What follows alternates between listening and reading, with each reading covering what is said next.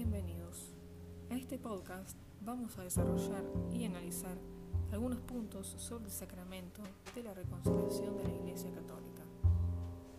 La reconciliación se denomina como el sacramento de la penitencia, porque consagra un proceso personal y eclesial de conversión, de arrepentimiento y de reparación por parte del cristiano pecador. Este sacramento es también una confesión, reconocimiento y alabanza de la santidad de Dios y de su misericordia. Aquel que vive del amor misericordioso de Dios está pronto a responder a la llamada del Señor. Ve primero a reconciliarte con tu hermano. Pero, ¿qué significa esto? Nuestros pecados son también contra nuestros hermanos. Por ello es necesario pedir perdón, hace humildes, nos desahoga y ya no nos pesa el corazón. Este tipo de pecados se presentan cuando nos hemos salido del camino, cuando entorpecemos las relaciones con los demás, cuando vivimos amargados en la violencia, instalados en la amargura, mirando con resentimiento a los demás, cuando se vive en la ignorancia, en la indiferencia, en la despreocupación por los demás, etc.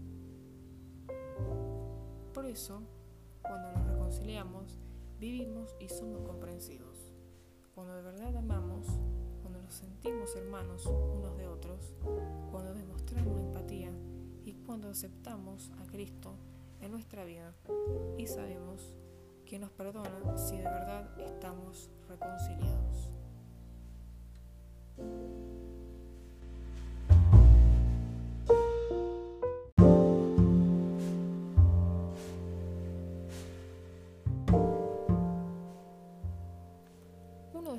Mejores momentos para reconciliarnos es en la cuaresma. ¿Por qué? Porque en este tiempo dejamos de lado lo negativo que hay en nosotros, los pecados, para recibir y estar en condiciones de resucitar con Jesús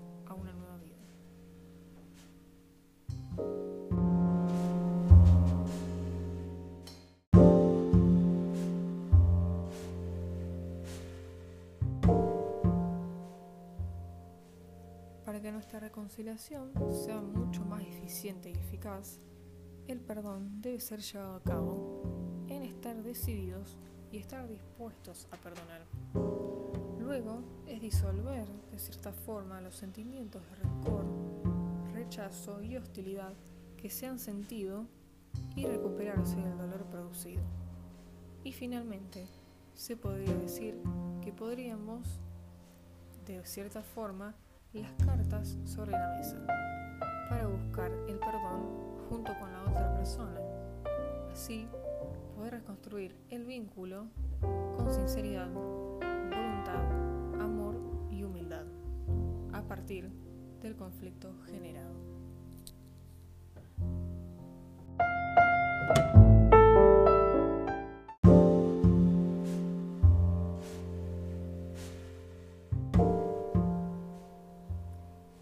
Caso de que la reconciliación no pueda ser llevada a cabo, es cuando no se puede, que es cuando la persona no se permite reconocer los propios errores y defectos sin ni siquiera tomar conciencia de las fallas que ha cometido el prójimo.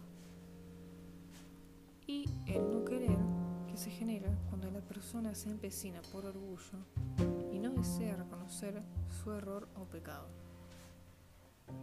En estos dos casos analizados se puede generar una enemistad, manifestándose como un sentimiento sórdido, es decir, al otro se lo seguirá pensando, sintiendo de una mala forma, juzgándolo y criticándolo, ya sea por envidia o resentimiento.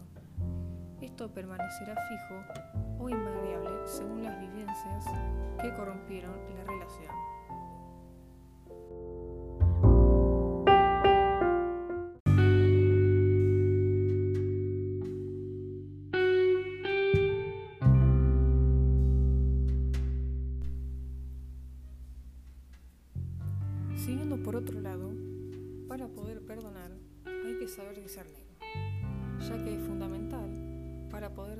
Acceder al trato necesario hacia la persona que lo requiere. cual también es importante conocerse muy bien a uno mismo y evitar defensas o autoengaños, sin llegar a ser, por ejemplo, victimistas. El perdón será genuino cuando aquel que ha causado daño, la víctima culpable, reconozca su error y aquel perjudicado, la víctima inocente, junto con su voluntad, se permita perdonar y, como alguna vez dijo Cerati, perdonar es divino.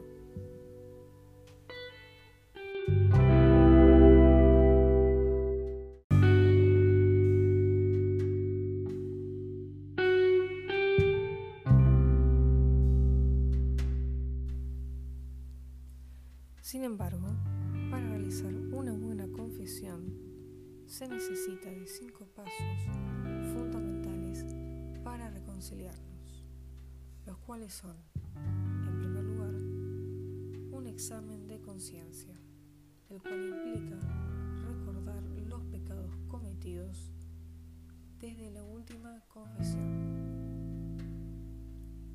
En segundo lugar, el dolor de los pecados cual es un sentimiento o pena interior de haber ofendido a Dios.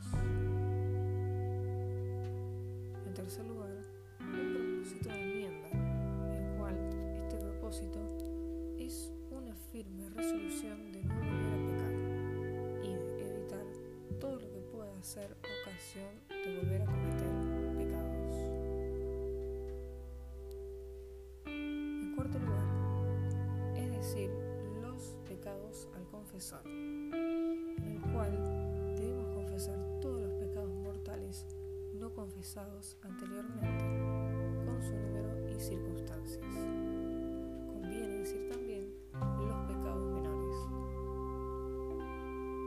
A este punto le vamos a agregar dos preguntas, las cuales son, ¿qué ocurre si se olvida la confesión de un pecado mortal? Si se olvida la confesión de un pecado mortal, la confesión vale, pero el pecado olvidado debe, manifestarse en la próxima confesión. Y además, ¿qué ocurriría si se calla por vergüenza la confesión de un pecado mortal? El que calla por vergüenza la confesión de algún pecado mortal comete un grave pecado llamado sacrilegio y no se le perdonan los otros pecados confesados.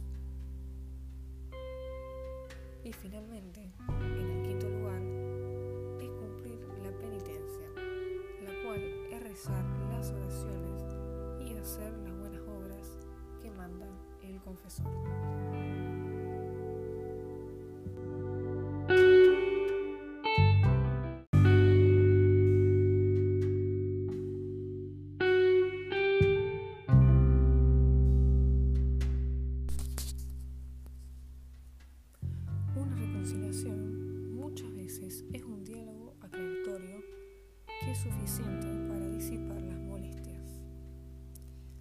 Las correcciones pueden dar grandes y buenos frutos cuando la persona corregida es humilde y busca el verdadero cambio.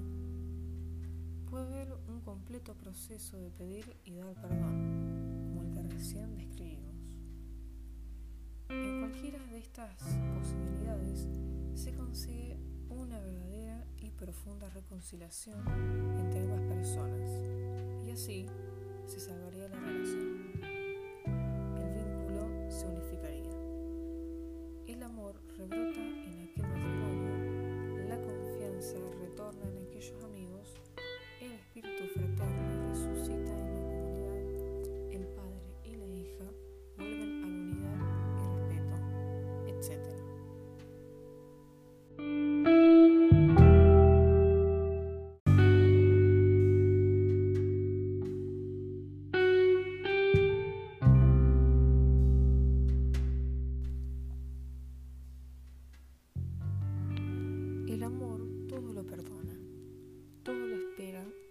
lo soporta.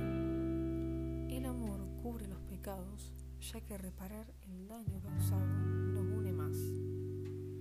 El signo del perdón por excelencia y su culminación es el sacramento de la penitencia o confesión, que hace un tiempo llamamos la reconciliación.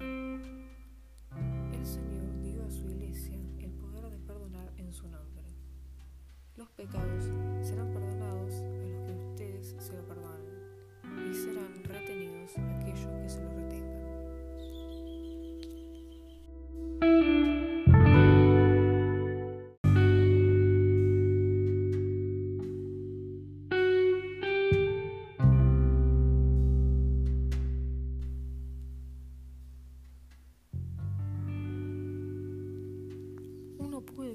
confesarse o reconciliarse cuando necesite. Cuando una persona rompió gravemente la relación con Dios y el prójimo. Y lo mejor será confesarse cuanto antes. Mientras espera el momento de confesarse, puede reconciliarse interiormente con Dios y con los hermanos, arrepintiéndose en serio y sintiéndolo por lo que hizo y volviendo a querer a las personas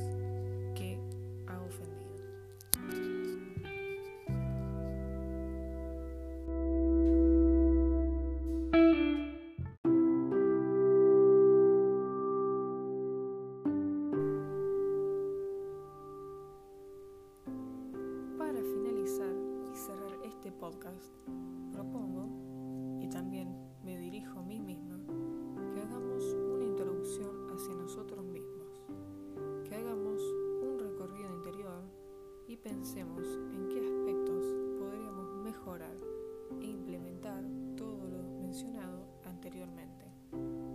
Abrirnos un poco más con los demás, sobre todo en estos tiempos difíciles que estamos transcurriendo y brindar ayuda y contención y con palabras de aliento a aquellos que lo necesiten.